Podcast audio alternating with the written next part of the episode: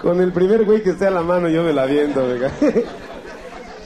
Y la otra señora que llega a visitar a su marido en el reclusorio también, ¿no? Sí, señor, vengo a visitar al 1438. 1438 la reja al cabrón. Ya ves cómo se les pone la cara ahí adentro de hijos de la... En serio, bro. Y el cabrón se agarra de los barrotes, ¿no?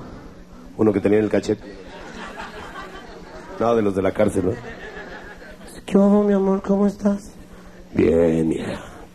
Aquí saldando mi condena. Te veo triste. ¿Cómo están mis hijos? Bien, bien, ¿Cómo está la chachi? bien, bien. A La que veo sacadona de onda eres a ti, mi amor, ¿qué tienes? No, pues es que 40 años son un chingo.